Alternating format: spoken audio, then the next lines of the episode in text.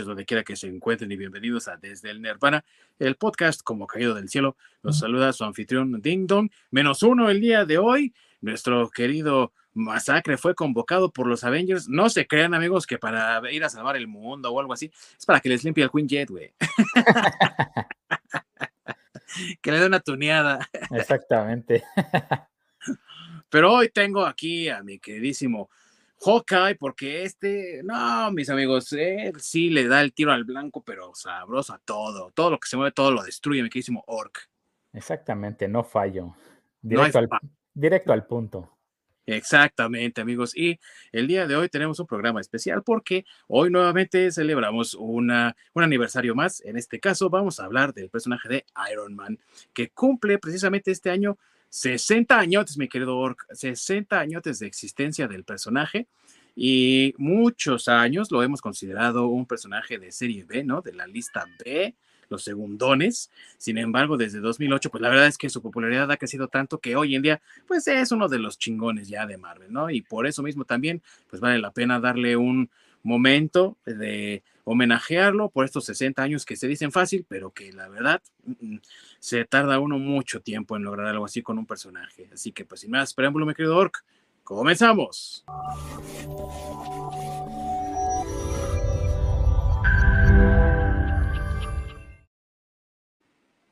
Muchas gracias, mi estimado, por esa introducción. Siempre está detrás mi querido Orc, amigos de los controles, para que todas las partes que ustedes ven de las entradas, las salidas y demás funcionen adecuadamente. Y mi querido Orc, eh, ya que estamos contigo, ¿dónde nos pueden encontrar quienes desean vernos, pero no nos pueden encontrar en vivo? Pueden encontrar la repetición en nuestro canal de YouTube, en Desde el Nirvana Podcast o pueden toparnos en cualquier plataforma de podcast de su preferencia, sea Google, Apple, etcétera. Así es, amigos, y eh, estamos en búsqueda de nuevas plataformas todo el tiempo. Eh, entonces, si ustedes tienen alguna plataforma por ahí que quisieran que nosotros exploráramos, como Dailymotion, BitChute o alguna otra de, de, streaming de podcast que no hayamos visto todavía, háganoslo saber en nuestras redes sociales de Facebook y Twitter desde el Nirvana Podcast y también todos los temas que ustedes quisieran que tratásemos aquí en este programa que hacemos con mucho cariño para todos ustedes. Y como siempre es costumbre, mi querido Orc, pues a darle al contexto también, porque eso es lo que nos va a marcar la pauta de cómo se lleva a cabo la celebración de este personaje Iron Man. Y todo eh, comienza, amigos, aunque no parezca, en el año de 1961, cuando los cuatro fantásticos tomaron por sorpresa el mundo del cómic, un mundo que estaba muy adormecido, que estaba repleto de historias sosas y ridículas, en las cuales veíamos a Batman pelear con aliens en Marte y otras tantas cosas que realmente a los fans les empezaban a caer aburridas. Y por supuesto también muchos de esos niños de finales de la de los años 40, ¿no? Del final de la Segunda Guerra Mundial, que incluso estuvieron durante la Segunda Guerra Mundial como niños y ya habían crecido, ya habían madurado, pues encontraban esas historias cada vez más insulsas, cada vez menos interesantes, hasta que llegó Marvel con esta idea de tener personajes un tanto más serios, con problemas reales, con vidas reales y que fueran con, con que tuvieran cierto appeal, cierta atracción para audiencias más jóvenes que niños pequeños. Y por ello mismo es que buscaban todo el tiempo eh, diferentes personajes que tuvieran ciertas características que cubrieran con esos requisitos. Por ello es que tuvimos el éxito del increíble Hulk, personajes como Thor, como el mismo Spider-Man y al año siguiente de la creación del buen Spidey, justo un poquitito antes de que tuviera su eh, cómic propio, el uh, escritor Stan Lee, que también era el editor de todos los títulos de Marvel en ese entonces, y su hermano Larry Lear empezaron a, a lanzarse ideas, bueno, ¿qué podemos hacer? ¿Qué no podemos hacer? ¿Qué podemos agregar? ¿Qué podemos quitar? ¿Cómo le podemos hacer para que esto se vea más chido? Y empezaron a arrojarse ideas entre ellos, y entre una de las tantas ideas que tuvieron fue la de crear un caballero moderno, si lo quieres llamar así, que llevase armadura, pero que fuese una armadura enteramente tecnológica. Entra el buen Jack Kirby con un poco de ayuda de Steve Ditko y diseñan la forma física del personaje que hoy conocemos como Iron Man, que era como una bala, mi amigo Orjo, o sea, parecía como un latón ahí mal puesto. y que aparte eh, tenía el poder de transistores, ¿no? Que hoy en día te hablan de transistores y piensas que esa persona es un cavernícola, ¿no? O quién sabe de dónde viene, porque transistores ya hoy en día son una cosa demasiado obsoleta, una cosa del pasado. Pero pues así trabajaba la ciencia ficción en Marvel y así es como tenemos a Iron Man. Vendría después Don Heck, otra leyenda de los cómics también, y entre todos ellos crearon la premisa de este personaje, que a grosso modo es la historia de un millonario llamado Tony Stark, que es, en ese momento no lidiaba con armas, mi amigo Ork, simplemente era un millonario y ya, ¿no? Tenía una empresa. junior. Era un junior completamente, ¿no? Y este junior es atrapado, ¿no? Accidentalmente en un lugar remoto de Asia, que quién sabe por qué, amigo, pero como que sonaba mucho a Vietnam.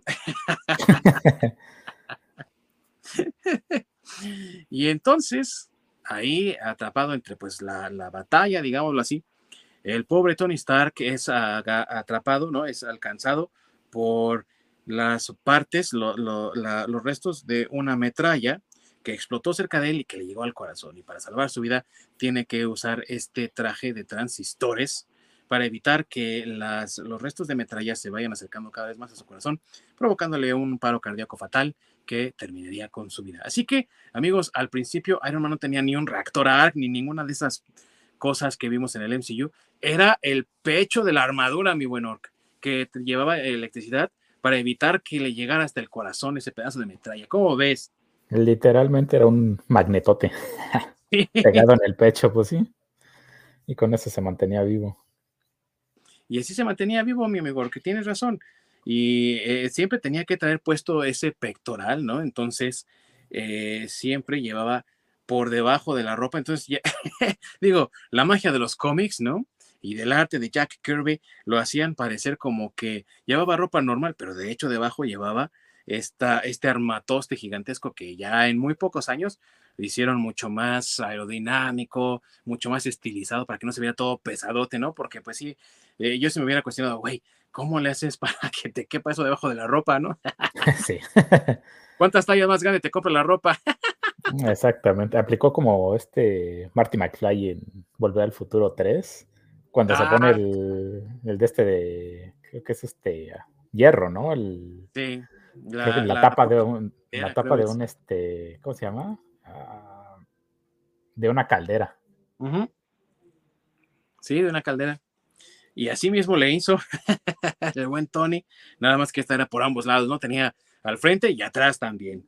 Y así fue como en las páginas de Tales of Suspense, en el número 39 de este 1963, vio nacer a Iron Man, el hombre de hierro, como se le conoció por muchos años aquí en nuestro país, mi querido Orc. Exactamente. Ahí tenemos el nacimiento de uno de los hoy en día superhéroes más importantes y más conocidos. Y pues todo gracias a las películas básicamente. Porque sí, como lo mencionaste, el Iron Man realmente era un segundón.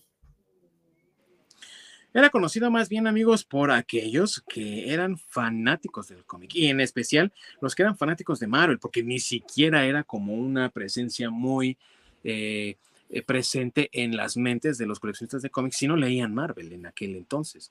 Y aunque sí tuvo sus historias todavía en Tales of Suspense por mucho tiempo durante los años 60, no agarró eh, empuje sino hasta eh, finales de los años 60 cuando salió su cómic ya propio Iron Man, ¿no? De hecho, desde mediados de los 60, pero hasta ahí es cuando empieza ya como a agarrar este impulso que tendría el personaje. Y aún así, con todo eso, amigo Orc, no era de los favoritos ni era de los grandes. Incluso al final de ese año 63 se le vio unir fuerzas con Ant-Man, Wasp y Thor para detener, ay, Hulk, no se nos olvide, para detener a Loki en lo que ahora conocemos como los Avengers, ¿no? Ese grupo de superhéroes que era como la élite de la élite, eh, muy parecido a lo que en DC es la Liga de la Justicia, pero también en respuesta, según palabras del mismo Stanley, a su creación previa, los X-Men, ¿no?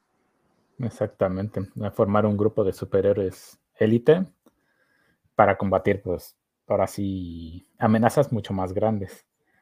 Y sí, básicamente el por qué Iron Man no era tan popular, ves que tenía, por un lado tienes al Capitán América, que básicamente representa el patriotismo gringo a más no poder, y obviamente es quien se lleva los reflectores.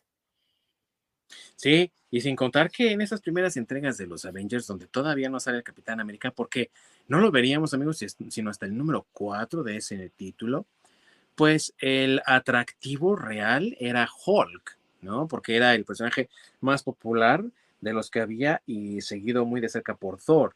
Realmente Ant-Man, Wasp y Iron Man pues eran como los desconocidos y eran los que todo el mundo decía, ¿y este güey qué, no? Ah, pues que los superpoderes de Iron Man es agarrarse, es poner el dinero. sí, sí, básicamente amigos, ese es el gran superpoder de Iron Man, como bien lo dice el mismo Tony Stark en la película, ¿no? Eh, soy un millonario playboy. Exactamente, él avienta los billetazos.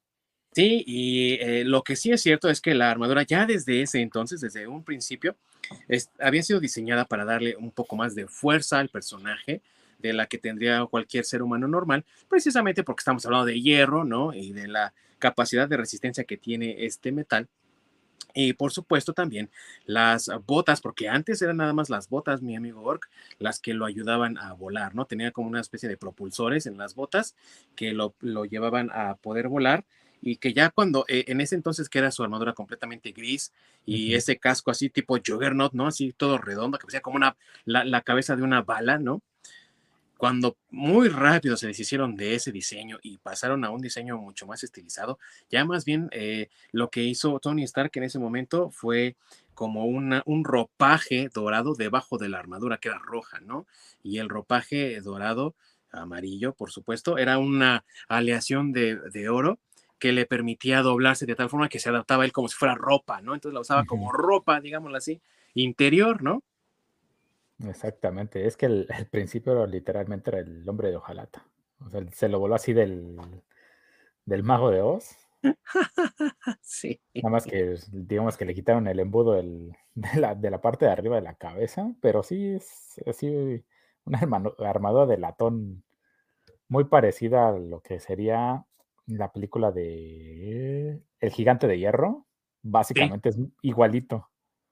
Sí, de hecho sí, amigo, y eh, un diseño muy parecido sospechosamente que, no, la verdad, yo nunca he visto que haya habido como una especie de disputa ahí, pero pues como que sí se prestaba para ello, ¿no?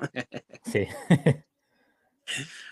Y así, amigos, fue que pronto el personaje cambió, como decimos, el estilo a un estilo mucho más eh, eh, estilizado, más bonito, una forma de llevar la armadura. Era nada más como les decíamos, esta capa de ropa de metal, ¿no? Ropa metálica que se adaptaba bien al cuerpo, que era muy moldeable, muy maleable y que se podía doblar fácilmente. Entonces se adaptaba al cuerpo de Tony Stark y él ya nada más tenía que ponerse los guantes metálicos que aparte también eran de una especie de aleación muy eh, flexible en algunas partes del guante y las botas y el pecho. Entonces lo que hacía Iron Man básicamente era eh, ponerse esta ropa dorada y encima la, eh, la pechera que seguía teniendo el magneto que evitaba que la metralla llegara a su corazón y guardaba el casco y los guantes y botas en un maletín especial que traía con él a todas partes que fuera. Así entonces, cuando se, se su servicio, él rápidamente acudía al portafolios, retiraba el casco que se colocaba rápidamente, guantes y botas, y aún así las botas todavía eran los propulsores del traje, todavía no los tenía en las manos. Poco después, debido al al estilo de los guantes y del uso de las manos, sobre todo también de Jack Kirby, que sabemos bien cómo hace ya las, las proporciones, ¿no? De perspectiva. Empezaron a salirle rayos de las manos al buen Iron Man. Y obviamente esto le permitía también al personaje pues tener otro set de habilidades más allá de la super fuerza que ya hablamos y la capacidad de volar, ¿no? Que era la emisión de rayos desde sus manos, como también lo hemos visto en las películas, ¿no? Sí, conforme fue pasando el tiempo, fueron poniéndose creativos, agregándole cosas a la armadura. Sí. Porque a fin de cuentas, pues sí, ¿no? Era, era demasiado básica en un principio en el cual solo utilizaba pues los pies como propulsores. Y obviamente tendría que haber una evolución del personaje donde podían, pues siendo una armadura y él un genio tecnológico, pues tenían toda esa libertad, ¿no? De donde puedes, pues, literalmente como el baticinturón, meterle todo lo que puedas y evolucionarlo de la manera que, quieras. Sí, y que también eh, eh, la forma en la que los usaba el Tony Stark de aquel entonces era también eh, en cierta forma para poderse defender de los enemigos de la libertad, porque en esa primera historia de Tales of Suspense, en el número 39, vemos a Tony Stark que está, como ya les decía yo, sospechosamente en un país eh, asiático que, digo, eh, para los que ven las imágenes que ponen ahí los artistas de Marvel, pues sí, les hubiese sonado mucho, ¿no? A una evocación que hacían de Vietnam, porque a fin de cuentas, era como una jungla, ¿no? Donde estaba atrapado Tony Stark, donde había sido capturado por estos malhechores. Y en ese primer eh, número, eh, sus enemigos son los comunistas. Y a lo largo de su historia, ha tenido que luchar contra las fuerzas comunistas, ¿no? ¿Por qué? Pues porque estábamos en, en el punto más álgido de la eh, Guerra Fría. Había pasado lo de la Bahía de Cochinos, ese desastre que puso al gobierno cubano contra el gobierno de los Estados Unidos eh, que estaba siendo encabezado por John Kennedy, ¿no? Y todos sabemos que en ese mismo año, a finales, en, noviembre, pues fue asesinado por esos y muchos otros errores que cometió. Así que el panorama político donde está Iron Man presente, pues no era un panorama de lo más, digamos, eh, ventajoso para él, ¿no? Y era, por supuesto, uno en el que la amenaza radioactiva estaba presente en todo momento y por eso tenemos eh, personajes como los mutantes, ¿no? Que no sabía si eran eh, a lo mejor mutaciones debido a la radiación y que habían nacido con un defecto congénito, Spider-Man que había sido irradiado, Hulk que había sido irradiado. ¿Y cuál es la otra cara de la moneda del miedo de la Guerra Fría? Pues la carrera armamentista, ¿no? Ork, que en muchos momentos incluso los americanos pensaban estaban perdiendo, ¿no? Sí, exactamente. Y vemos la adaptación que hicieron en el MCU, curiosamente adaptándola a la época, donde pues se hubiera visto de alguna manera un poco, no ridículo, pero más bien los gringos no querían recordar la época de Vietnam, porque obviamente esa guerra la perdieron.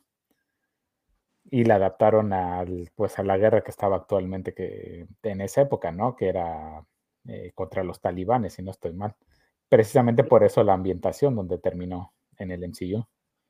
Curiosamente, ¿no? Eh, los los eh, comunistas fueron cambiados por terroristas y qué raro que se ve muy desértico y esas personas vivían en cuevas.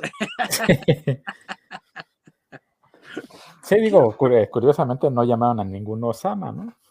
No, pero vamos, de que las similitudes. Ahora sí que ahí sí vale la leyenda que aparece al final de toda película americana, mi que dice, ¿no? Cualquier similitud con la realidad, institución o persona viva o muerta es mera coincidencia, ¿no? Aquí sí aplica. Vaya coincidencias. Qué coincidencia. Y qué coincidencia en el cómic también, ¿no? Y, que de hecho también esa leyenda está en los cómics norteamericanos, yo supongo que también por eso. en fin, pues amigos. Era, ¿no? Porque igual con el Capitán América. Sí. Pues obviamente le tocaron los nazis. Sí, sí. Y es, pareciera que estos nuevos héroes estaban peleando una guerra muy similar a como le hacía el Capitán América. El problema es que pues nunca hubo un solo balazo, ¿no? O sea, por algo le llamamos Guerra Fría, porque no hubo nunca un enfrentamiento abierto. Exactamente, todo se dedicaba al espionaje, a lo que ocurría digamos que detrás de las cortinas. Y eso, de alguna manera, hace esa guerra muy interesante porque le da a la parte de los espías como más, este, más peso. Entonces, realmente eso de la Guerra Fría fue más espionaje, además de la carrera armamentista, porque el punto era ese, ¿no? O sea, ver qué es lo que está haciendo de los gringos, que a ver qué hacen los rusos mediante inteligencia para avanzar nosotros antes, ¿no? Y, estar más avanzados, tanto tecnológica como armamentísticamente. Igual los rusos, inversamente, exactamente lo mismo. Sí, de hecho, eh, e, esta guerra se vio más bien caracterizada por una especie de competencia por ver quién hacía las cosas primero y quién lo hacía mejor.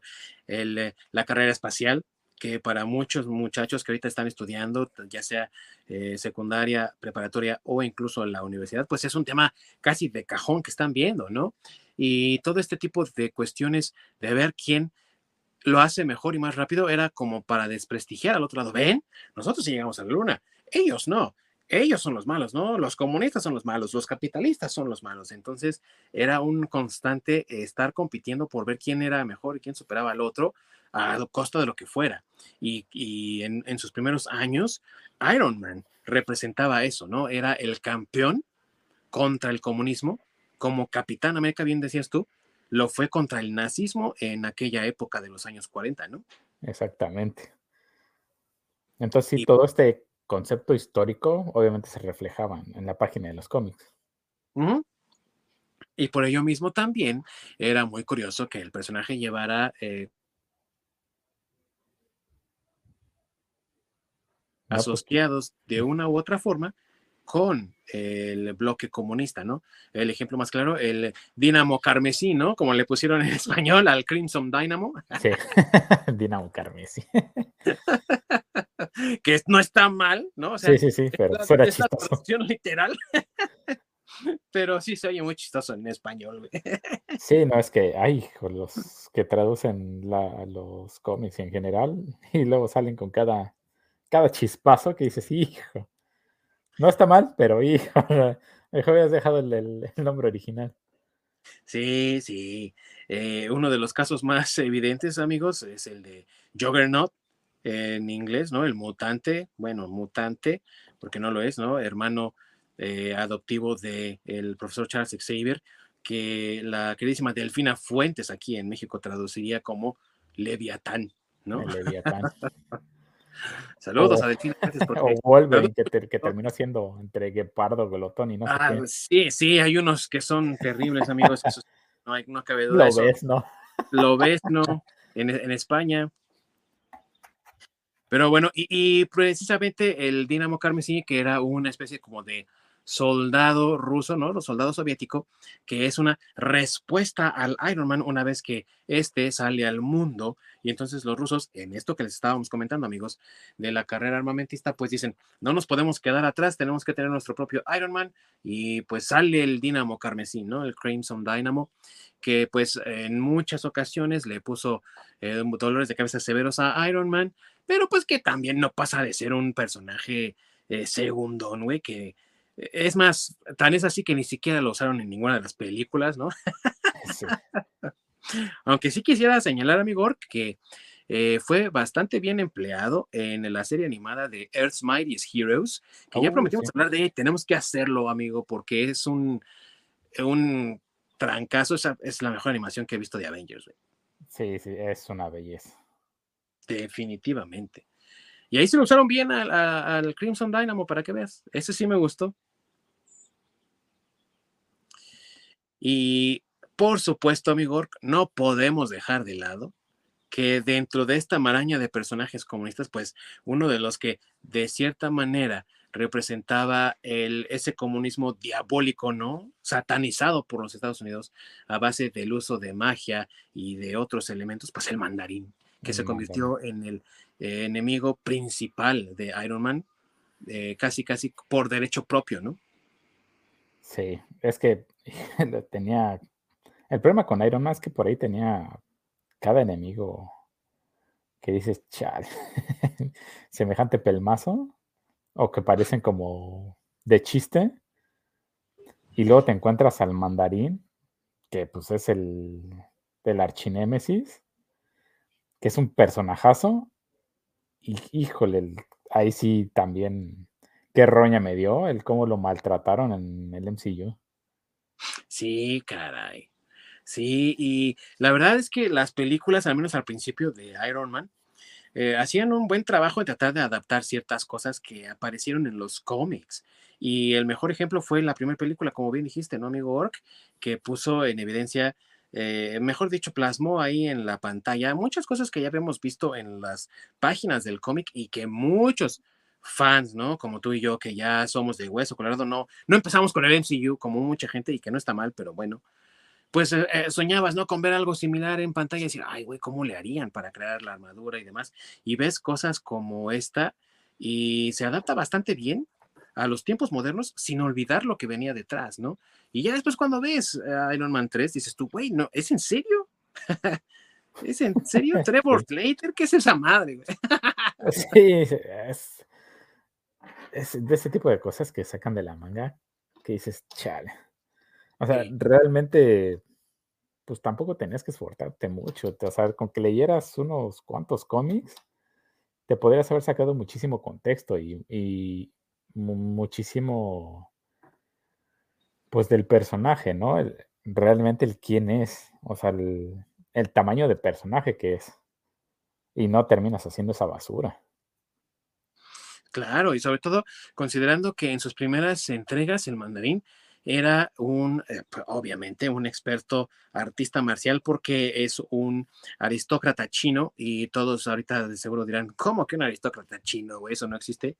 Bueno, eso es porque ustedes están pensando en la China comunista, amigos. Pero realmente el mandarín es previo a la revolución china, ¿no? De Mao. Y no me refiero a, a que fue creado muchos años antes, no. De hecho, apareció hasta casi un año después del debut de Iron Man, como le pasó a Batman con Joker, ¿no? Un año después fue que aparece Joker, ¿no? Y aquí es algo similar. Pero lo que pasa es que en, dentro de la historia, antes de la Revolución China, en, en la historia, el mandarín era como Craven el cazador, amigo Orc, si tú lo recuerdas perfectamente bien. Eran los dos hijos de familias aristócratas en sus diferentes naciones y cuando viene la revolución, ellos huyen, ¿no? Y, en el caso del mandarín, pues él no olvida su legado y se convierte también en un científico bastante hábil, no solamente poseedor de grandes habilidades en las artes marciales, sino un científico hábil. Y entonces, entre sus investigaciones, descubre 10 anillos de poder. No, no son los anillos únicos. No es, esto no es como la serie basura de Amazon. Estos anillos son extraterrestres que poseían varios dragones y de los cuales el último dragón, FIFA Phone, así se llama, pues es engañado por el mandarín, güey, entonces juran venganza uno al otro, ¿no? Entonces es una historia bastante enredadilla ahí, o más bien con muchos matices, de la cual no ves nada en la película 3. Exactamente, además de que eh, hacemos una pequeña acotación donde son anillos, anillos en la mano, anillos, no, pulseras que llevas en todo ah, el brazo. Sí. Sí. totalmente. Y tampoco anillos eh, metafóricos como en la tercera película de Iron Man, amigo, ¿no? Que eran los 10 anillos y era el símbolo de la sí, no, terrorista. Sí, no, es que realmente no sé quién haya eh, hecho la historia, quién la adaptó, pero sí es como para agarrar un soplamocos que lo manda a la edad de piedra, porque sí, Híjole, qué, idiota. Sí, no, sí, se merece un golpe en la cara que lo deje dormido hasta que sus ropas pasen de moda,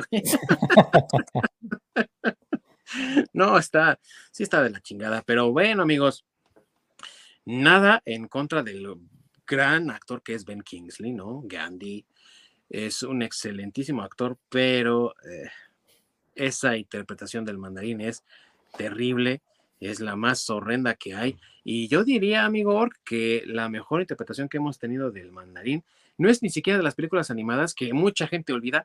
Hay películas animadas de Marvel que empezaron a principios del, de los 2000.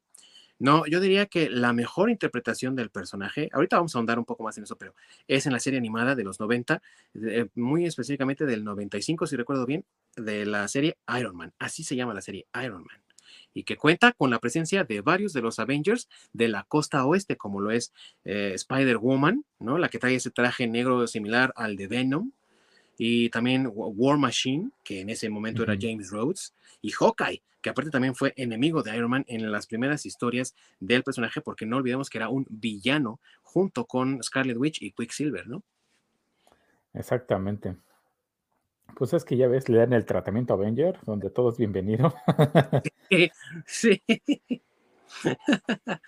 Y hablando de personajes que son creados en las páginas de Tales of Suspense o Iron Man y que después pasan a ser Vengadores y demás, tampoco podemos dejar pasar la oportunidad de eh, compaginar lo que mencionaba mi querido amigo Ork de el espionaje como un elemento principal de la Guerra Fría, porque también vemos dentro de las páginas de las historias de Iron Man, de Tales of Suspense, la creación de Black Widow, igual en ese mismo año. Sí, que a fin de cuentas termina siendo un personaje bastante importante.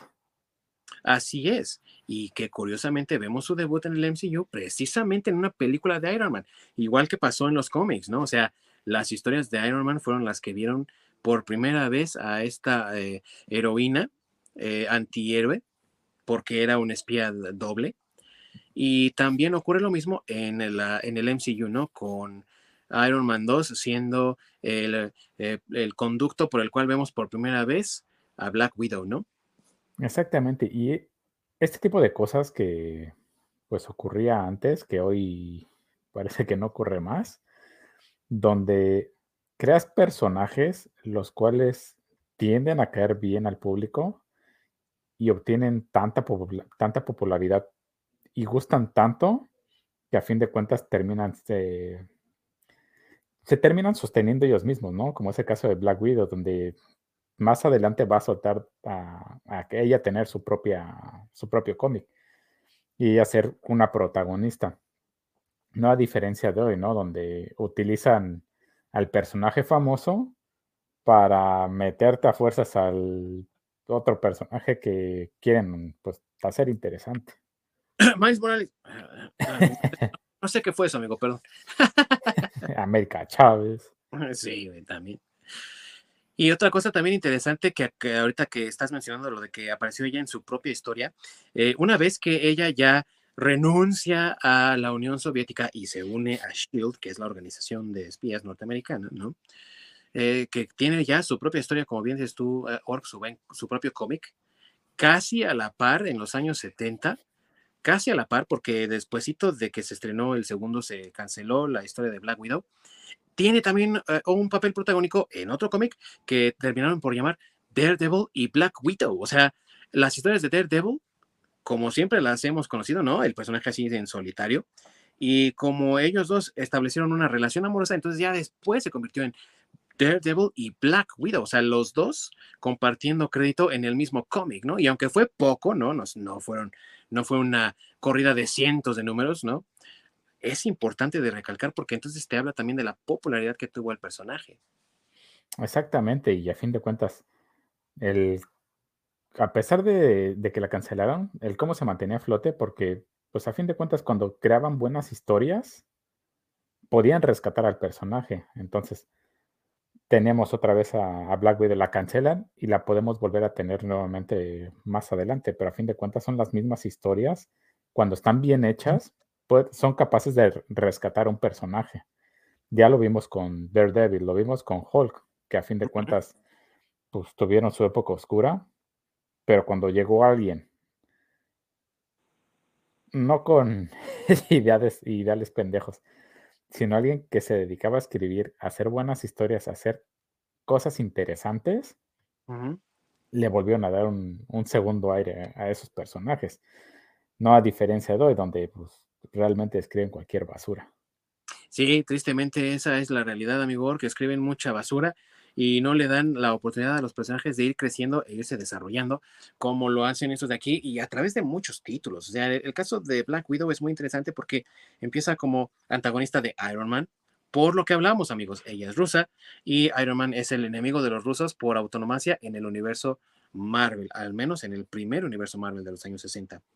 Posteriormente se vuelve agente libre de los Estados Unidos, se vuelve espía de Shield y por supuesto que también de repente comparte títulos y, aventuras en el cómic de Nick Fury como agente de Shield, ¿no? No el de los Howling Commandos, que ese es otro diferente, ¿no? Y aparte su propio número, su propio, su propio título. Posteriormente como novia de Matt Murdock y luego cuando ellos dos rompen, ella convirtiéndose en miembro de los Avengers y posteriormente a eso en los años 90 siendo miembro de los Avengers de la costa oeste. O sea, la evolución de los personajes era casi natural, amigo, y muy orgánica.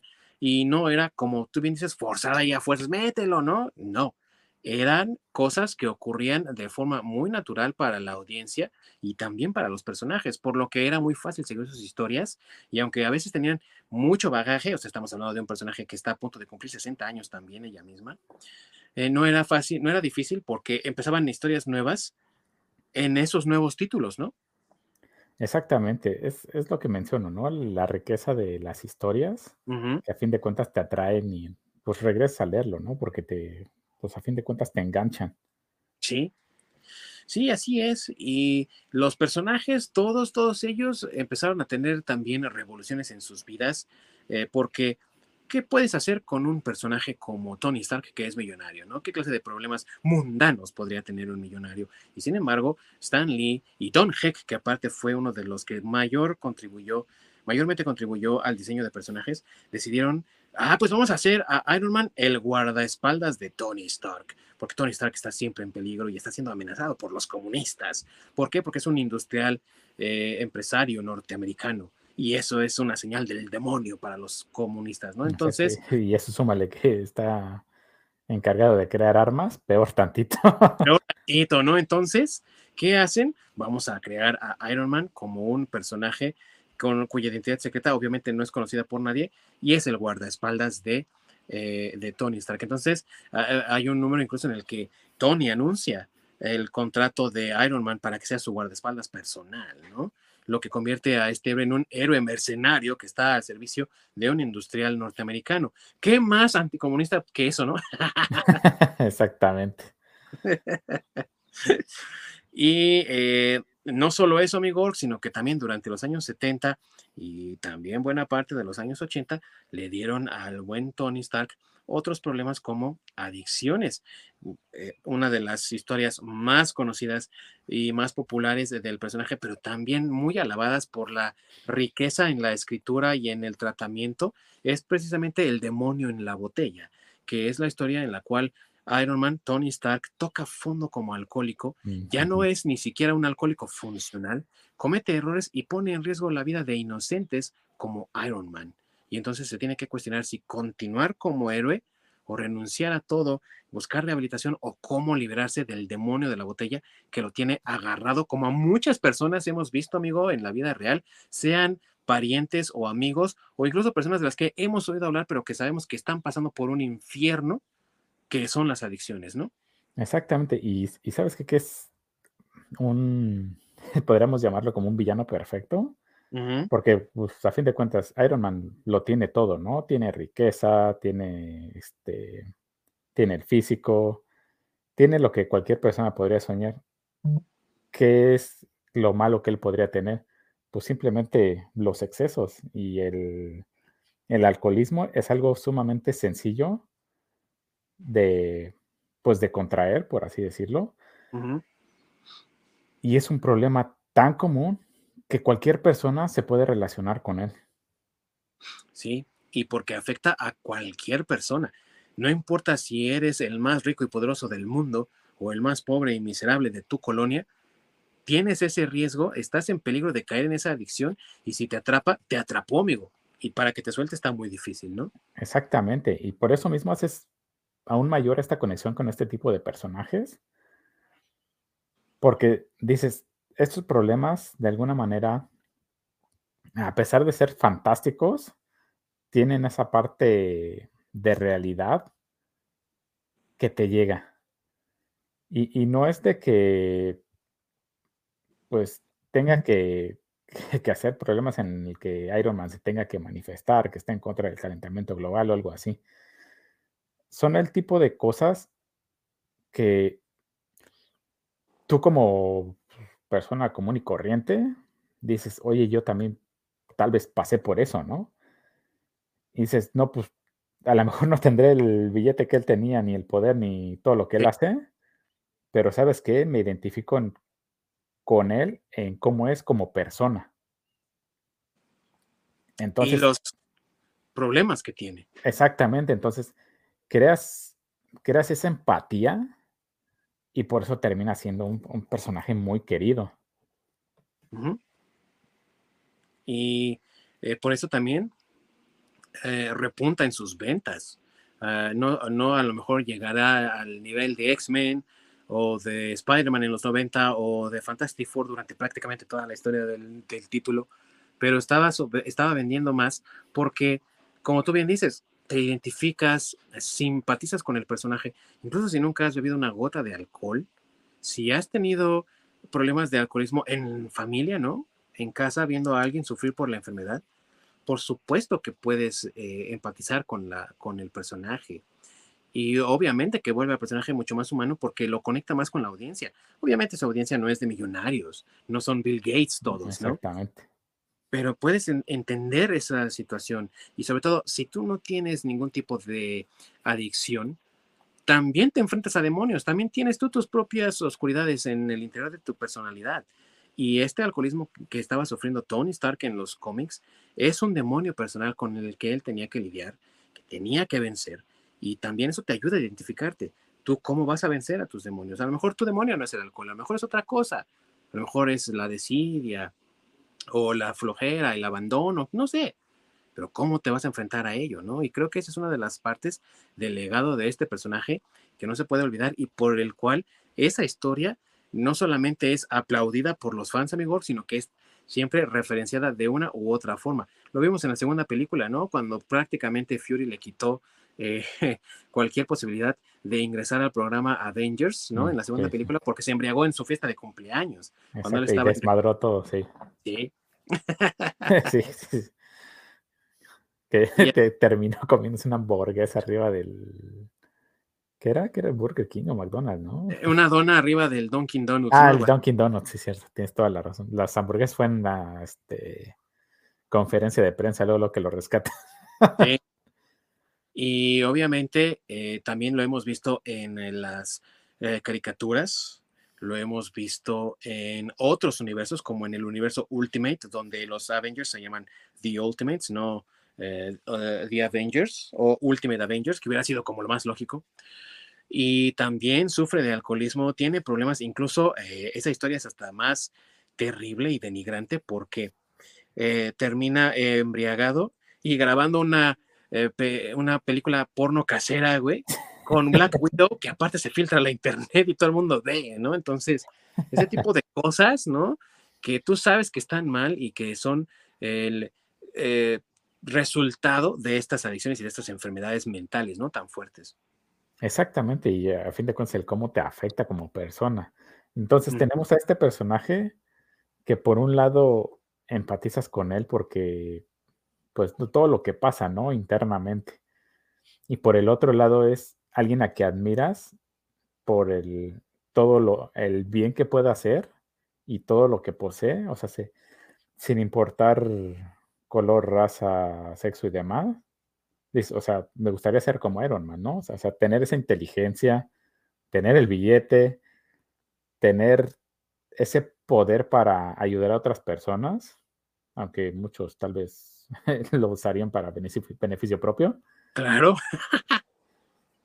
Pero tienes esa parte a la que aspiras a hacer y por el otro lado todo lo que sufre que dices, chale, o sea, pues este compa en teoría pues lo tiene todo, pero está igual de jodido que yo, ¿no? También la sufre.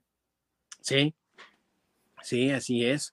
Y de ahí hemos visto historias también que han involucrado pues eh, presiones que ha vivido y que tal vez lo han llevado a sentir de nuevo la necesidad de tomar la botella, ¿no? Cuando se ha encontrado bajo presión, cuando ha tenido eh, problemas serios en su vida personal e incluso cuando ha tenido problemas en su vida eh, superheroica. Uno de los eh, grandes ejemplos es cuando las industrias Stark son atacadas, ¿no? Y se roban los planos de las armaduras de Iron Man, porque todo el mundo sabe que siendo guardaespaldas de Tony Stark, ellos, la empresa de Stark, ¿no? Stark Industries, tienen los planos para las armaduras de Iron Man para poderle ayudar mejor como guardaespaldas.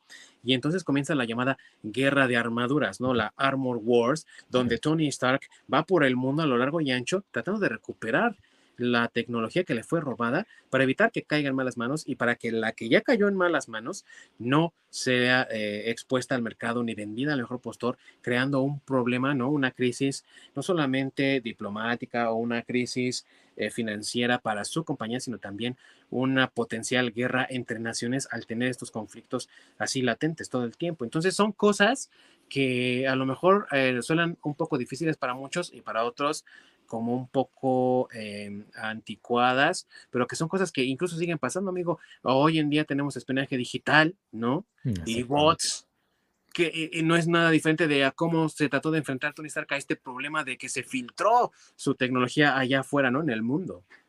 Sí, mucha gente se, se queja, ¿no? De que este tipo de superhéroes son anticuados, son cosas del pasado y demás. Ujú. Pero la verdad, si te fijas bien, siguen siendo, o siguen atacando problemas que son exactamente los mismos problemas que había hace 50, 60 años. Nada más que han cambiado tal vez eh, pues las personas, el nombre del problema, pero los problemas terminan siendo los mismos, nada más que digamos que la misma gata pero revolcada, Sí. pues realmente no son, no están tan anticuados, simplemente pues son, son cosas diferentes pero iguales, no sé si me doy a entender. Sí. El similar but not the same, ¿no? Es muy parecido, pero no es exactamente lo mismo. Exactamente, porque pues a fin de cuentas, hoy Rusia y los gringos pues, están del chongo, o sea, ahí sigue habiendo conflicto. Sí. Y aunque el conflicto no sea igual a, en aquellos entonces, de todas maneras sigue habiendo amenaza nuclear, amenaza de guerra, sigue habiendo eh, desavenencias, las diferencias siguen siendo más importantes que las similitudes, en fin, se siguen Exactamente. buscando aliados, todo. O sea, Eh, Sí, el, el espionaje, pues como lo mencionaste, ¿no? Antes era un tipo disfrazado que iba a robar los planos que estaban en una caja fuerte. Hoy en día es un tipo en su casa, en su computadora, tratando de accesar a la base de datos de alguien. sí, así es. Entonces, básicamente el problema es el mismo, aunque digamos que ha evolucionado, pero sigue siendo el mismo problema. Sí, así es. Y seguirá siendo el mismo problema mientras siga habiendo gente ambiciosa. Y esa es otra de las cosas también que eh, se reflejan en el cómic de Iron Man. Pelea contra industrialistas ambiciosos, pelea contra grupos extremistas, ¿no? Terroristas como AIM, como Hydra, pero también pelea contra eh, eh, el comunismo, pelea contra el espionaje y, ¿por qué no decirlo también, ¿no? Enfrenta amenazas incluso cósmicas porque muchos olvidan que la primera aparición de Thanos fue precisamente en una historia de Iron Man, cuando él se pelea contra dos seres Sí. extraterrestres llamados los hermanos de sangre, que están huyendo de Thanos, ¿no? Que es este villano eh, más grande que la vida misma, y que también aparece ahí Drax, el destructor, ¿no? Por ahí. Eh, no, eh, Dave Batista. Bueno, podríamos decir que sí, porque me cae bien. Ah, no, sí, pero vamos, que ese Drax es mucho más divertido, ¿no? Y este Drax, al Sí, menos en las primeras entregas, pues era muy estoico y muy, y un villano, ¿no? Exactamente. Entonces, eh, tenemos cuántas, cuántos personajes creados con la importancia que tienen hoy en día, ¿no? Y el mismo Thanos, ya de muchos olvidan que es personaje originario de Iron Man por la fuerza que tuvo como enemigo de los Avengers, precisamente por las gemas del infinito, ¿no? Esa historia de los años 90. Imagínate cuántos años después de su creación, ¿no? Y también se dio un buen agarrón con este, con Kang, el verdadero, no la versión pirata del MCU. Sí, no, Jonathan Majors, por favor. Esa historia también es bastante buena, donde Sí. Kang engaña a Iron Man y Iron Man termina siendo villano. Sí. Y que también se ha tratado de imitar en otros momentos, amigo Orc, y que nuevamente, ¿no? Earth's Mightiest Heroes ocupa de inspiración esto de los cómics, este enfrentamiento entre Kang y Iron Man, y hacen también un pique ahí, una rencilla muy fuerte entre el mismo Kang y Iron Man en esa historia, justo al final de la temporada 1, si recuerdo bien. Entonces, son elementos, imagínense amigos, tan importantes que se vuelven a tomar, ¿no? Se vuelven a considerar. Exactamente, o sea, es el verdadero Kang, no el pirata. El único e indiscutible. Exactamente, el que sí es eh, descendiente de Reed Richards. Pues a fin de cuentas, Kang es un super genio, ¿no? O sea, es un ser súper inteligente del siglo siglo 3000, si no estoy mal. Algo Ah, así. sí, sí creo que sí. Siglo 300, algo así. No, no me acuerdo Siglo de qué. 30, pero as- ¿no? ¿Siglo así. 30? Ah, Sí, no, así súper avanzado, como... pero en el futuro. Sí, muy en el futuro. Muy en el futuro. Entonces, Ah. literalmente es, es un agarrón entre dos genios, ¿no? Sí. Sí, así es. Y obviamente los elementos que encontramos en el MCU, pues no pueden dejar pasar su inspiración en los cómics, ¿no? Pero en el caso de Kang, pues sí nos ha quedado mucho a deber, ¿no? Yo diría. Y bueno, es un personaje enemigo de los Cuatro Fantásticos, pero no le impide también enfrentarse a Iron Man. Y creo que es una, incluso una eh, confrontación bastante lógica, amigo Orc, pues por las tecnologías, como bien dices, ¿no? O sea, estamos hablando de Kang en el futuro con su super tecnología muy avanzada, pero también en el caso de Iron Man, pues él siempre ha sido caracterizado por ser eso, un personaje que ocupa la tecnología. Y aunque su tecnología, ya lo dijimos, era de transistores a principios de los 60, ha ido avanzando con los tiempos, créanlo o no, y se ha ido actualizando y eso hace del personaje de Tony Stark un personaje vanguardista, ¿no? Entonces creo que es una pelea incluso hasta lógica que se enfrenten Kang y Iron Man. Exactamente, porque a fin de cuentas Kang no tiene superpoderes como tal. Es exactamente la, la versión de Tony Stark, pero del futuro. Sí, ándale, sí, es como un vanguardista, pero eh, en el futuro, ¿no? En su futuro. Y, y- y también no podemos dejar pasar, digo, personajes ya muy exclusivos de la serie que no han visto mucha interacción en otros lados, aunque sabemos que todo está conectado en el mundo de Marvel. Y sí, el personaje de Hogan, de Happy, sí es un personaje creado específicamente para los cómics, pero que no tenía ese papel de guardaespaldas como aparece en el MCU, porque precisamente Iron Man es el guardaespaldas de Tony Stark y Pepper Potts, que ella vivía enamorada de él perdidamente, pero él no le tiraba ni una sola flor, ¿no? Eso ya fue hasta mucho tiempo después, creo que por ahí de los 90, cuando él empezó a notar a Pepper y que se empezó como a decir, bueno, pues sí, como que está guapita, ¿no? La pecas, porque aparte era pecosa en los cómics. ¿eh? Sí, es cierto. Y bueno, todo esto, ¿por qué tardaron tanto tiempo, amigos, en darle alguna adaptación? ¿Y por qué hasta 2008 es que aparece Iron Man?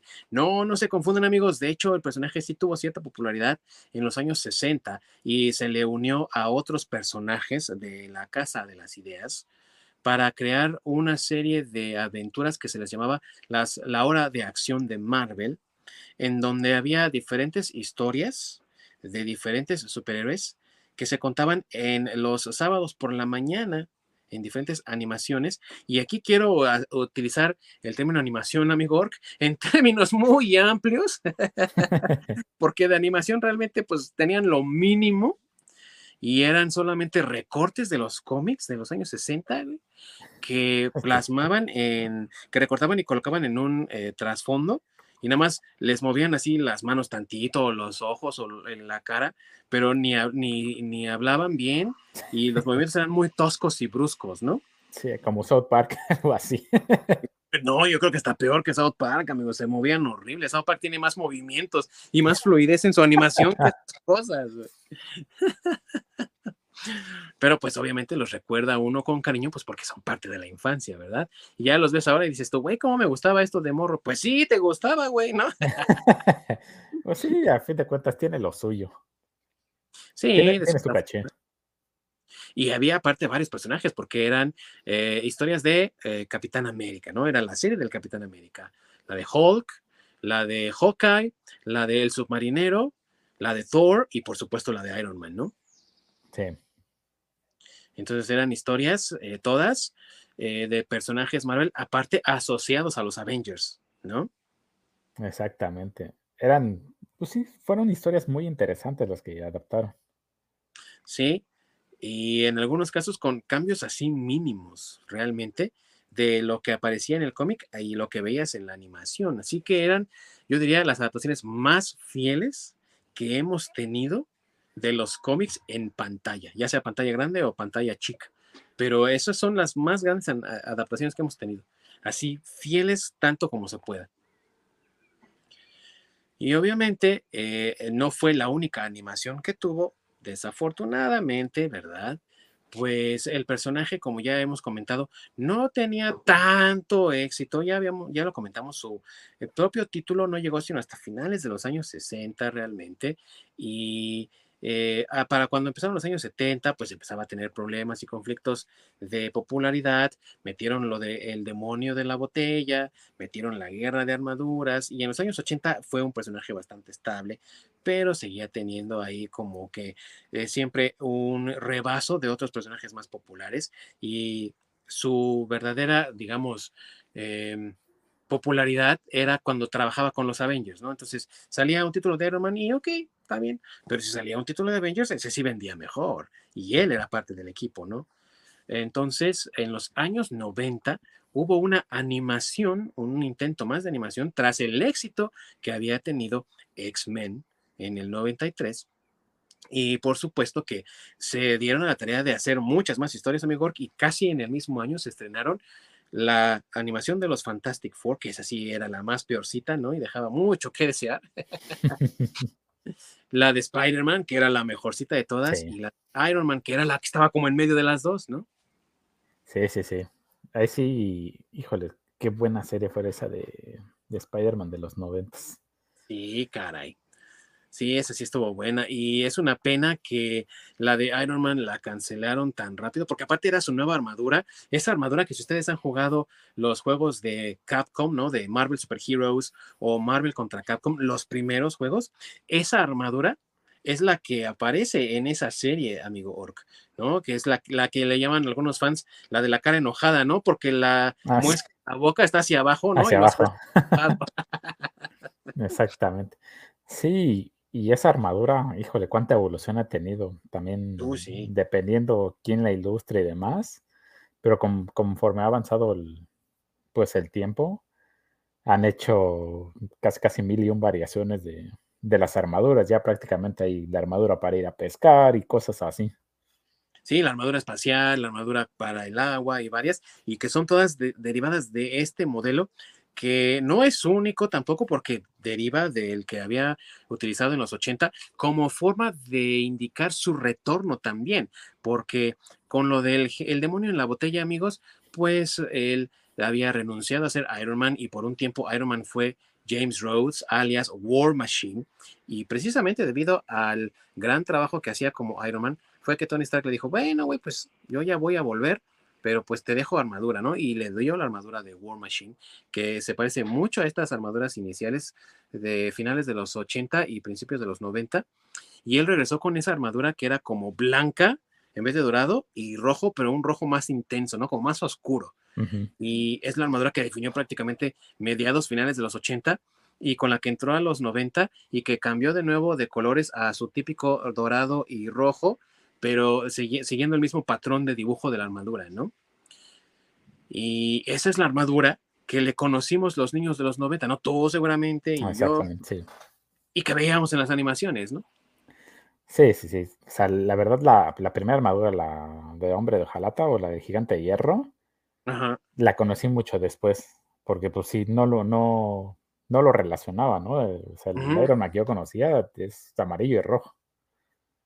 Sí, y es completamente eh, distinto también el símbolo del pecho, que es un, como un diamante, ¿no? Como un, sí, una, una forma así eh, de, de diamante en vez de ser un círculo.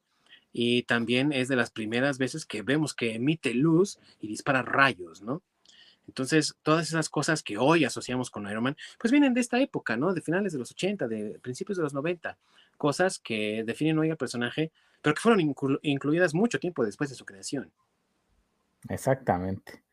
Y así como fueron avanzando los años, también las historias fueron evolucionando. Hay unas historias que han sido mejores que otras, ¿no?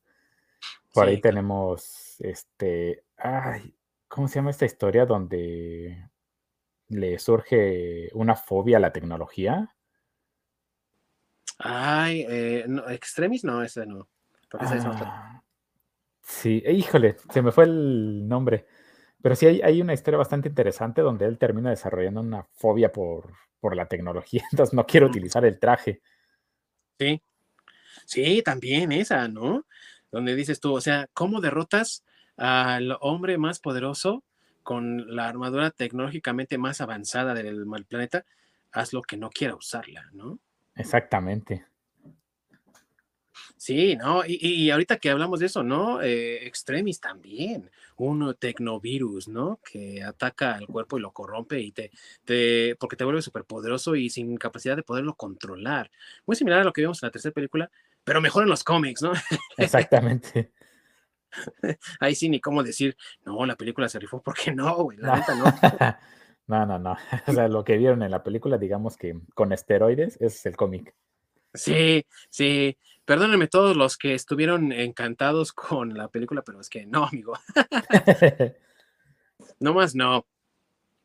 Y obviamente también eh, eh, llegamos al final a la eh, adaptación de la película de 2008, que pues fue una super adaptación, amigo, y que le da pauta al inicio del MCU con esa escena al final de los créditos que nadie sabía que estaba, porque pues no era algo común y hoy todo el mundo se queda hasta el final, ¿no? Exactamente. Pero en ese entonces pues, no era algo común y quien se quedó hasta el final, oye, güey, pues, todavía no se acaba. Y sale el personaje de, interpretado por Samuel L. Jackson, ¿no? De Nick Fury, diciéndole si sabe qué es la iniciativa Avengers, ¿no? Y sabes lo que va a pasar. Entonces, una increíble adaptación, una forma también de responder de parte de Marvel ante la necesidad de haber tenido que vender los derechos de sus personajes para mantenerse a flote, amigo porque para el, 96 estaban completamente en quiebra. Ah, la única forma de salir de esa quiebra tan espantosa y continuar era vendiendo los derechos de sus personajes para crear otras historias, películas, series de televisión y mercancía. Y si no lo hubiesen hecho, hoy no tendríamos Marvel. Hoy no tendríamos nada de eso. Entonces vendieron sus mejores personajes, amigo. No tenían más que sus segundones. pues Spider-Man termina con Sony. Sí. Los cuatro fantásticos terminaron con la 20th Century Fox. Igual que X-Men. X-Men también terminó con la 20th Century.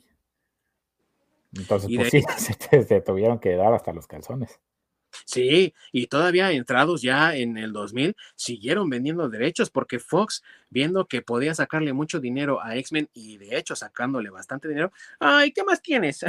y también por un tiempo tuvieron los derechos de Daredevil. Ah, sí, es cierto. sí, literalmente eh, la 20th Century Fox llegó con la cartera, a ver, como este, llegando a una tienda de esos de a granel, ¿no? A ver qué tienes, a ver qué me llevo. Sí, y se llevaron todo y eh, poco quedó y ya después Colombia, no, pues sí tenemos éxito con el Spider-Man. ¿Qué más tienes? Ah, te quedó el Ghost Rider. Bueno, a ver, lo vamos a intentar, ¿no? y se agarraron con todo también. Entonces, Universal se quedó con Hulk, con Namor. Entonces, híjole, ¿y ahora qué hacemos? Ya no tenemos nada, ya no nos queda nada. Pues tenemos a los segundones. ¿Podemos hacer algo con ellos? Pues a ver. Órale. Pues a ver. Y ahí, ahí, fue como empezó todo, tratando de recuperar un poco de la taquilla, porque obviamente ellos les dieron los derechos. Spider-Man fue la película más exitosa del 2002. Ellos estaban viendo cómo se estaban haciendo fortunas con sus personajes y ellos no estaban recibiendo ni un varo, ¿no? Exactamente. tenían que hacer algo y lo lograron, porque la verdad es que hoy el MCU, pues es, nos guste o no, un parteaguas y también es un indicador de un éxito tremendo de una franquicia muy bien llevada hasta ahorita, ¿eh? Porque ya en tiempos modernos, amigo, ya sabemos lo que ha pasado, ¿verdad? Exactamente. Pues sí, prácticamente Iron Man fue quien, quien abrió el, paso a todo lo que tenemos hoy en día. Sí, así es. Y obviamente también su participación en el eh, universo Marvel, me refiero al de los cómics, pues eh, fue creciendo cada vez más conforme las historias también se fueron haciendo mucho más escabrosas. Tenemos ahí, por ejemplo, en los años 90, cuando los lazos de sangre, ¿no? Y toda esta eh, batalla entre los eh, mutantes, no solamente los X-Men, sino todos los mutantes, hasta los Inhumans y los mismos Avengers, ¿no? Avengers, sí. Sí. Qué buenas historias esas, ¿eh? Increíbles historias, porque pues los acólitos de Magneto, ¿no? Tratando de, crear destrucción por todos lados y se roban a la hija de, de Cristal y, y Quicksilver, ¿no? Entonces, Avengers y X-Men todos unidos contra un enemigo en común, o sea, historias increíbles, amigo, y qué hermosos dibujos también hacían, ¿eh? Exactamente, es que, híjole, esas, es en particular fueron unos agarrones. Sí. Estaba, es una chulada. Sí, con artes de Jim Lee, de Mark Bailey, lo mejor que podía ofrecer Marvel en los 90 y ellos estaban ahí, ¿no? Estaban trabajando con eso. Y pues obviamente también Iron Man, quieran o no, poco o mucho, pues formaba parte de ello y fue tomando más prominencia también. En algún momento el Cap tuvo que salir de los Avengers, por ejemplo, en los años 80, ¿no? Cuando renuncia al manto del Capitán América y se vuelve agente libre y se le llama nómada. Cualquier relación con el renegado es puramente coincidental. Y si alguien recuerda al renegado, sorpresa, amigos, ya están viejos. Ah, bueno. El buen Bobby Six Killer. Sí. ¿Qué será, ¿Qué será de su vida hoy en día? ¿Qué habrá sido de su vida? y obviamente alguien tiene que tomar la batuta. ¿Quién lo va a hacer? Pues ahí va Iron Man. Oh, Iron Man se va de comisión. Bueno, vamos a poner entonces a la eh, Capitana Marvel, la primera, ¿no? La Mónica Rambo de los años 80, ¿no? La basura que tenemos hoy en día.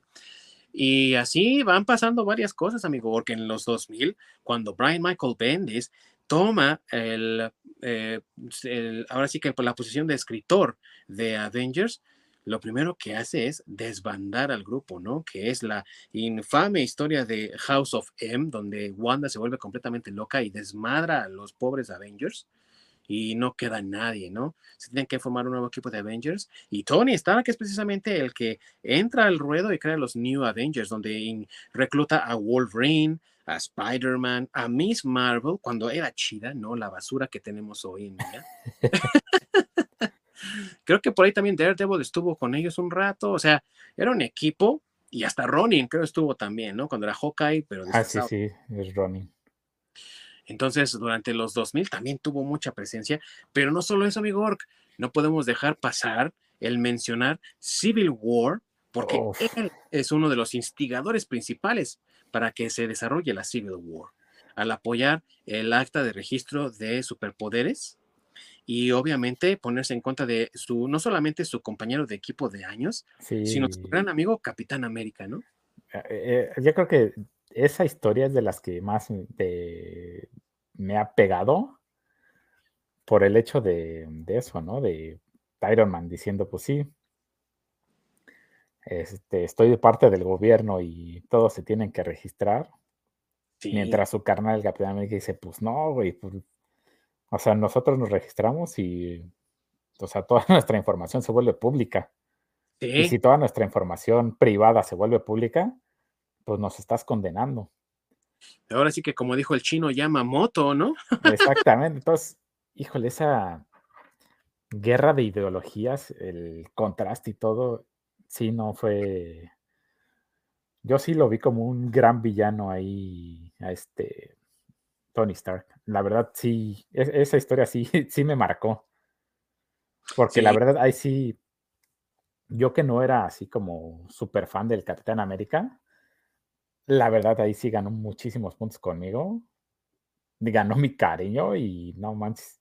Yo sí lo, apoyé hasta que pelucas, porque pues, sí, semejantes pelotas que tuvo para decirle en él, güey.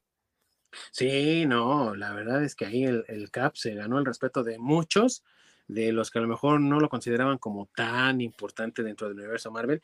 Ahí podemos ver eso, ¿no? Y también, eh, de una forma u otra, Tony Stark se ganó muchos enemigos porque incluso manipuló gente, ¿no? Manipuló a Goliath y terminó muriendo Goliath y hasta la fecha no ha revivido, güey. O sea, e-, exactamente. Ya nadie se acuerda de Goliath, creo. Hay fans que ni siquiera saben quién es. Exactamente, que ni siquiera saben que existe.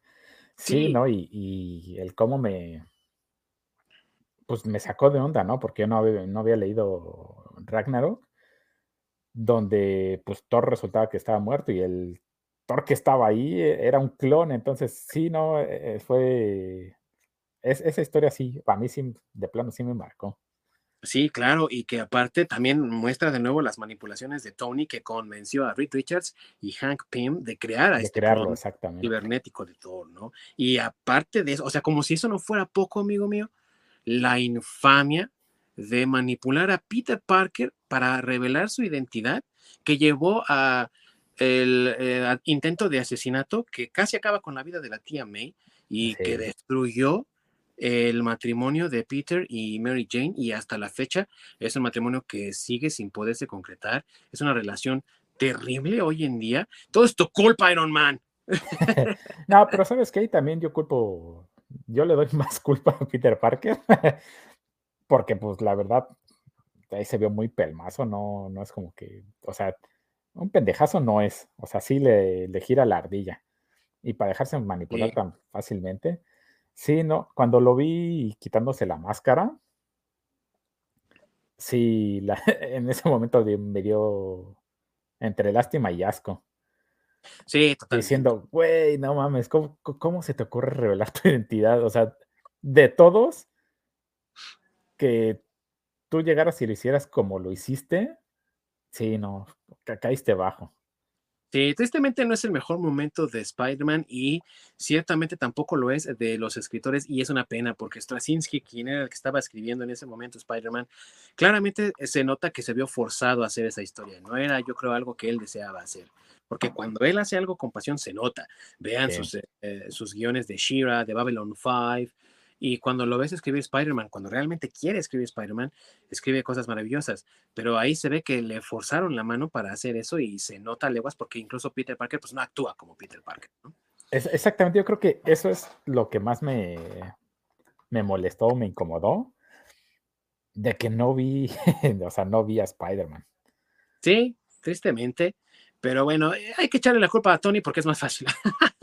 y porque se redimió justamente se redimió al año siguiente de que concluyera Civil War gracias a la película de 2008. Entonces, eh, todo el mundo adoraba a Tony Stark. A los fans se les olvidó la barbaridad que hizo en el, en el cómic y Robert Downey Jr. prácticamente encarnó a ese personaje de la misma forma en la que Hugh Jackman lo había hecho ocho años antes con Wolverine, al grado de que hoy por hoy es Wolverine y los fans lo identifican como tal y no quieren otro Wolverine. Y algo similar pasa con Tony Stark, donde hay unos que sí como que se suavizan la idea de que tal vez pudiera ser Tom Cruise, pero es una persona ya de más de 60 años, el buen Tom Cruise. Y aunque está en excelente forma, amigo, y no nos parece, sí ya está grande, ¿no? Y por eso es que Robert Downey Jr. fue como la segunda opción más eh, posible y él es Iron Man, ¿no? Sí, no, ahí sí un recast, no, no hay manera. Ahí sí Robert Downey Jr. nació para ser este Iron Man. Sí, es, sí, es, la, la, clara imagen del cómic, cañón. Sí, sí, totalmente. Y también qué bueno, porque Iron Man le ayudó a revitalizar su carrera y también obviamente se forró de mucho dinero cada vez más, ¿no? Fue lo que pudo ganar, pero al principio cuando hicieron esta película incluso hasta le pedían un, un seguro. ¿Por qué? Pues porque es, era irregular. Él venía de una rehabilitación bastante larga y difícil para salir de las drogas, del alcohol, porque su historia también es muy triste, o sea, su papá fue el que lo metió a las drogas y lo obligaba a consumir drogas. Eso ya es otra cosa, ¿no? Eso es otra historia diferente, pero vamos, que todo eso él lo venía arrastrando, le costó mucho trabajo y muchas lágrimas y pues nadie creía en él. Los de Marvel creyeron en él, pero así con sus reservas también, ¿no? Ah, él pues sacó el proyecto adelante y mira lo que logró, ¿no?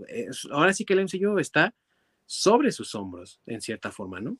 Sí, por eso, precisamente por eso, ¿no? se le queda perfectamente el personaje de Tony Stark. Sí, completamente. Y Ahora se ha convertido esto en una mega industria que hace millones de dólares y que tiene de todo, ¿no? Tiene películas, series de televisión en Disney Plus, tiene mercancía por donde quieras, amigo. Hay mochilas de Iron Man, álbums de estampas de Iron Man, pósters de Iron Man, eh, juguetes coleccionables, los Hot Toys, que sabemos que son los juguetes con mayor nivel de detalle y de posicionamiento de articulaciones, y obviamente pues también por ello más cariñositas, ¿verdad, mi amigo? Unos cuantos oros por ahí nada más. no más, no más tantito, güey. Nada más media fortuna de Casa Doom y ya lo tienes, güey, no, no hay bronca. Pero eh, siguen haciendo figuras de Iron Man, incluso hoy, cuando ya Robert Downey Jr. ya incluso se salió del personaje, porque ya murió en el MCU, spoiler. pues si no lo han visto. Por si no lo habían visto. Entonces, aún con todo eso, sigue teniendo popularidad, sigue siendo un personaje que está ahí en el frente, ¿no? Eh, tomando la primera fila. Y también por ello, las cosas que ha hecho Marvel al no capitalizarlo adecuadamente, pues se han quedado en la memoria de los fans. Y hay muchos que no perdonan, por ejemplo, lo del Superior Iron Man o lo de eh, Iron Heart, ¿no? Cuando él nuevamente tiene que dejar al personaje de Iron Man por un tiempo. No hay Rhodes que lo reemplace. ¿Y qué es lo mejor? Ay, pues Riri Williams, güey, ¿no? Y obviamente la gente no lo tomó nada bien porque es también un refritear la idea que al principio era muy buena para muchos de hacer a Jane Foster Thor, ¿no? Ah, pues si funcionó y a la gente le gustó, vamos a hacerlo con todos. Y ahí tienes Ironheart, y ahí tienes a Hawkeye, ahora es Kate Bishop, no, no, fue un desastre, amigo, la verdad, ¿no? Y parece que el MCU va por allá también. Sí, es que también cuando empezaron a hacer historias y personajes basura, pues empezaron a hacer contrataciones de escritores basura y, y así se, pues, literalmente fue una bola de nieve hasta lo que tenemos hoy en día. algo que se me hace curioso es de que si Robert Downey Jr. hiciera una autobiografía, una película autobiográfica, eso lo podríamos meter como la historia del demonio en la botella. Sí, no, sí, ¿eh?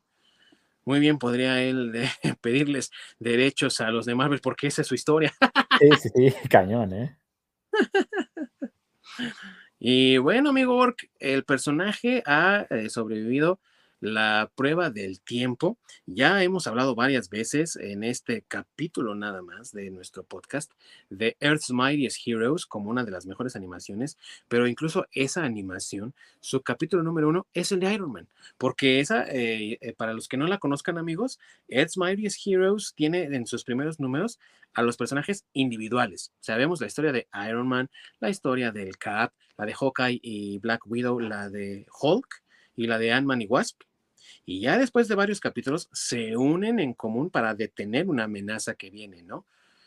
Pero no es sino hasta ya avanzada la temporada, como unos seis o siete capítulos, que vemos por fin a los Avengers. Primero vemos a cada uno de ellos como un establecimiento de personaje. Y el, el, primer capítulo es el de Iron Man. Sí, justamente creo que esa serie, el primer villano de los Avengers, creo que es Hulk, ¿no? Me parece que sí. cuando están haciendo el presentación del personaje, ahí Hulk sale como villano porque cuando se transforma en Hulk, pierde el, raciocinio, o sea, entonces se dedica a desmadrar todo. Y entonces lo toma como un villano, que es donde se juntan todos los demás y van a detenerlo. Creo que es cuando van eh, a la, no me acuerdo si es la bóveda o qué eh, prisión, donde el líder convierte a todos en Hulks. Entonces, incluso muchos Avengers se convierten en Hulks. Entonces, creo que es esa. La verdad no me acuerdo, pero sí, algo así recuerdo bien, Orc. Por eso hay que hacer un programa especial de, Earthman Heroes. Y pídanlo, pídanlo ahí en nuestras redes sociales para que lo hagamos. y si no, todos lo vamos a hacer. sí. Porque está chingona. Claro, entonces imagínate la importancia que ya tiene el personaje desde 2008 para que una serie de televisión empiece con él, cuando desde el 96 que no teníamos una nueva serie, porque cabe aclarar también que Iron Man solo contó con dos temporadas, si no recuerdo mal, aquí, allá en los lejanos 90, y de repente, lárgate, ya no queremos esta, y sacaron la de, la de Hulk. Y también hicieron lo mismo con la de Fantastic Four. La de Fantastic Four tuvo, creo, tres temporadas. Adiós, lárgate. Y la reemplazaron con Silver Surfer. Sí. Entonces, eh, o sea, estamos hablando de que a lo mejor no era un personaje tan popular, o lo que hemos dicho, ¿no? Desde el principio del programa. Un personaje de la lista B, ¿no? De los segundones. Y hoy por hoy, ni pensarías en colocarlo en esa posición, ¿no? Hoy por hoy está a la altura de personajes como Spider-Man mismo, que son reconocidos en todo el mundo, gracias al MCU. Exactamente. Pues sí, es que también Spider-Man perdió fuerza con. Eh, cuando hicieron The Amazing Spider-Man con Andrew Garfield. la verdad. Sí. Bastante malito. Con la tercera película de Tobey Maguire, que también es bien mala, pero peor que los cisticercos. sí. realmente, pues sí, ahí sí, Spider-Man ha perdido bastante terreno. Sin contar también que por esas fechas también estuvo la infame eh, One More Day, ¿no? Ah, también. New Day o algo así, que era la historia en la que pues se acaba el matrimonio de Peter y vuelven todo a un diferente status quo y a mucha gente le gustó, a otros no tanto. Y fue también el largo reino del terror de Dan Slott, ¿no? Donde una historia muy buena, otra historia medio mediocre, otra historia excelente, otra historia buena, otra historia deficiente, y luego mata a Peter, lo convierte en el Doc Ock, en fin, o sea, son muchas cosas que han hecho del personaje de Spider-Man, pues algo ya a veces hasta irreconocible, ¿no? Sí, híjole, es que eso de Superior Spider-Man es... No, o sea, si lo ibas a matar, mátalo en definitiva y ya, déjalo en paz. Déjalo en paz, sí. Sí, mata, o sea, literalmente mata a Spider-Man y ya. O sea, puedes continuar con Miles Morales, haciendo Miles Morales. Sí. Y por eso mismo es que agarra eh, fuerza un personaje como eh, Iron Man. Y luego si ves que su historia se conecta con la de Captain America, pues obviamente que también se jala por misma inercia al Capitán América a una posición nuevamente de gran popularidad, sin contar que ya venía con mucho apoyo por lo que acabas de mencionar, amigo, de cómo la gente se alió con él en Civil War. Tú no eres el único, yo no soy el único. Muchas, muchas otras personas dijeron, sí, Team Cap, ¿no? Y si agarras también de, referente que eso también jala a Thor a la primera fila, pues ahí tienes a la trinidad del MCU, así como Wonder Woman, Superman y Batman son de DC, ¿no? Exactamente. Sí, eh, justamente después de haber, de, leer la historia de Civil War y el cómo me marcó, me decepcionó la, película de Civil War del MCU, justamente por eso tristemente que lo hayan terminado haciendo un este, triángulo amoroso por ver con quién se queda el, amor del Capitán América, se va con Bucky o con Iron Man. Sí. Ah, híjole, cómo me dolió porque esa historia, híjole, es verdaderamente suprema.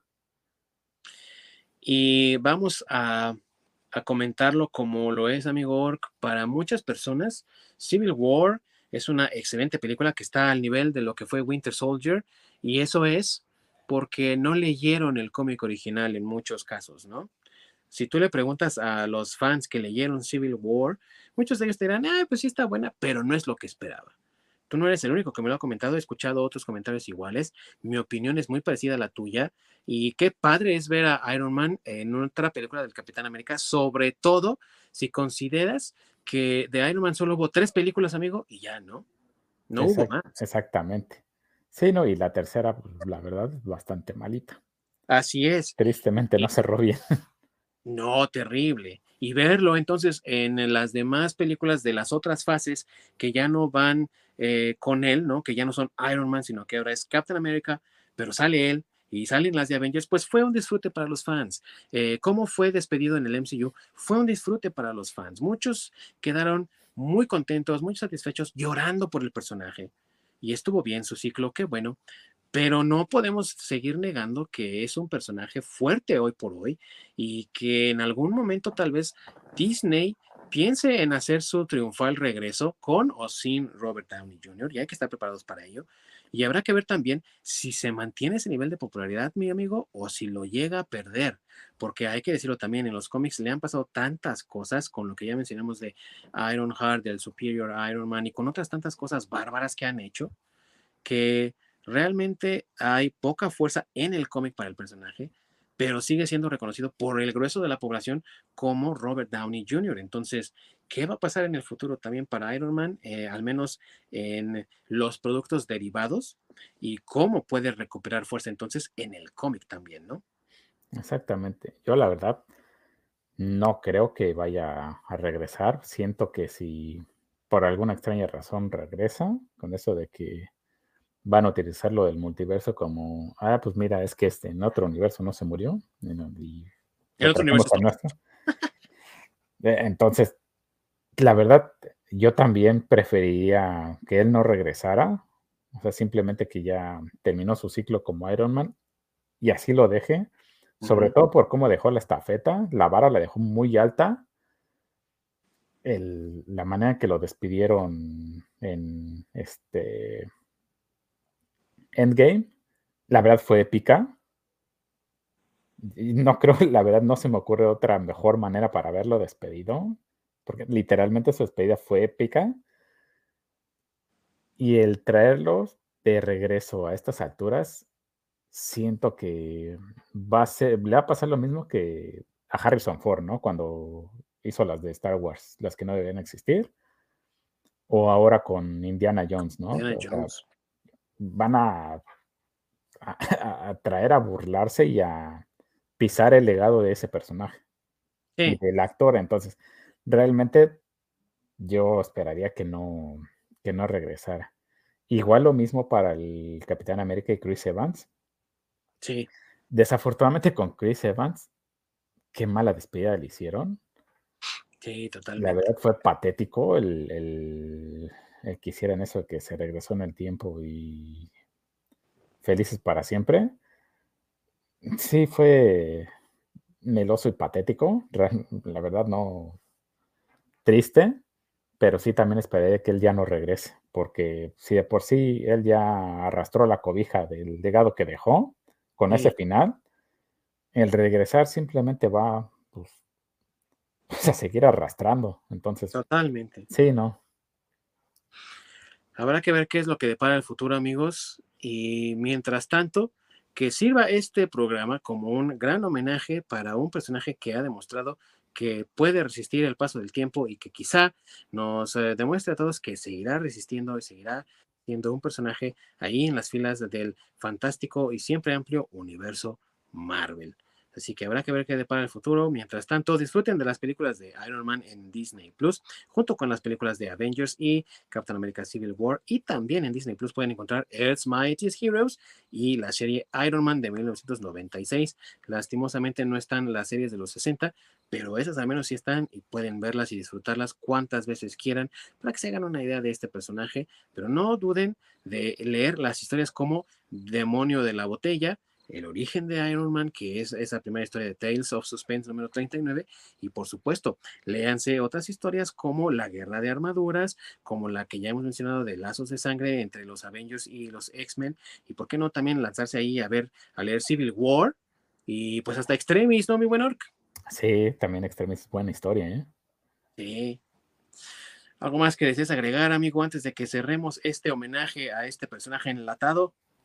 Pues no, como ya lo mencionaste, o sea, sí denle una checada al personaje, a lo que es, el empápense bien y la verdad van a van a tomarle cariño, a fin de cuentas. Sí, sobre todo si leen genio, digo, demonio de la botella, uff, sí, lo, van a querer bastante, ¿no? Exactamente, así no les, no les hace daño leer un poco. Claro, hasta les ayuda. Ah, muy bien, mi querido amigo Pues estamos despidiendo así a Iron Man en este eh, homenaje que le estamos haciendo desde la Nirvana con mucho cariño.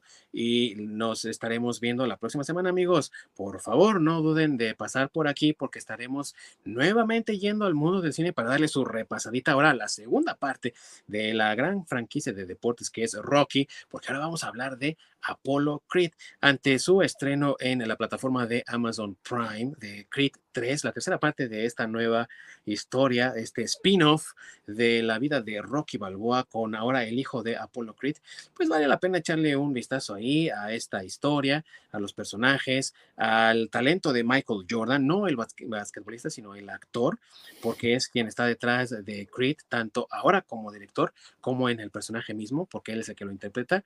Y pues le vamos a dar ahí una revisión acerca de lo bueno, lo malo y lo feo de esta historia, ¿no? Exactamente, vamos a darle el tratamiento nervano. ¿Qué es lo que se merece, amigo? Pues muchas gracias a todos los que nos han acompañado el día de hoy y recuerden que nos pueden encontrar en las repeticiones de YouTube. Ahí tenemos todos nuestros archivos de video y si no nos quieren ver porque estamos muy feos, entonces nos pueden escuchar en todas las plataformas de podcast disponibles eh, como la de Apple, la de Google, eh, Spotify, hay varias por ahí, así que pues búsquenos y si no nos encuentran, díganos en las redes sociales de Facebook y Twitter desde el Nirvana Podcast para que nosotros busquemos otras opciones donde ustedes nos puedan encontrar como siempre y también a su comodidad. Por lo pronto, hoy les decimos hasta luego. Aquí tengo a uno de los Avengers canadienses, porque el otro, te les digo que se fue a lavar el Queen Jet. Nos estamos viendo la próxima semana. Ya saben, no se lo pierdan. Como diría mi abuelita, el Rocky Moreno. el Rocky Moreno muy, muy apropiadamente, ¿verdad? lo vamos a estar viendo aquí y analizando la próxima semana. Así que amigos, nos vemos la próxima para poderle dar su repasadita como se lo merece. Mientras tanto, disfruten el fin de semana, descansen todos y nos vemos la próxima semana. Córrela, mi querido Orc.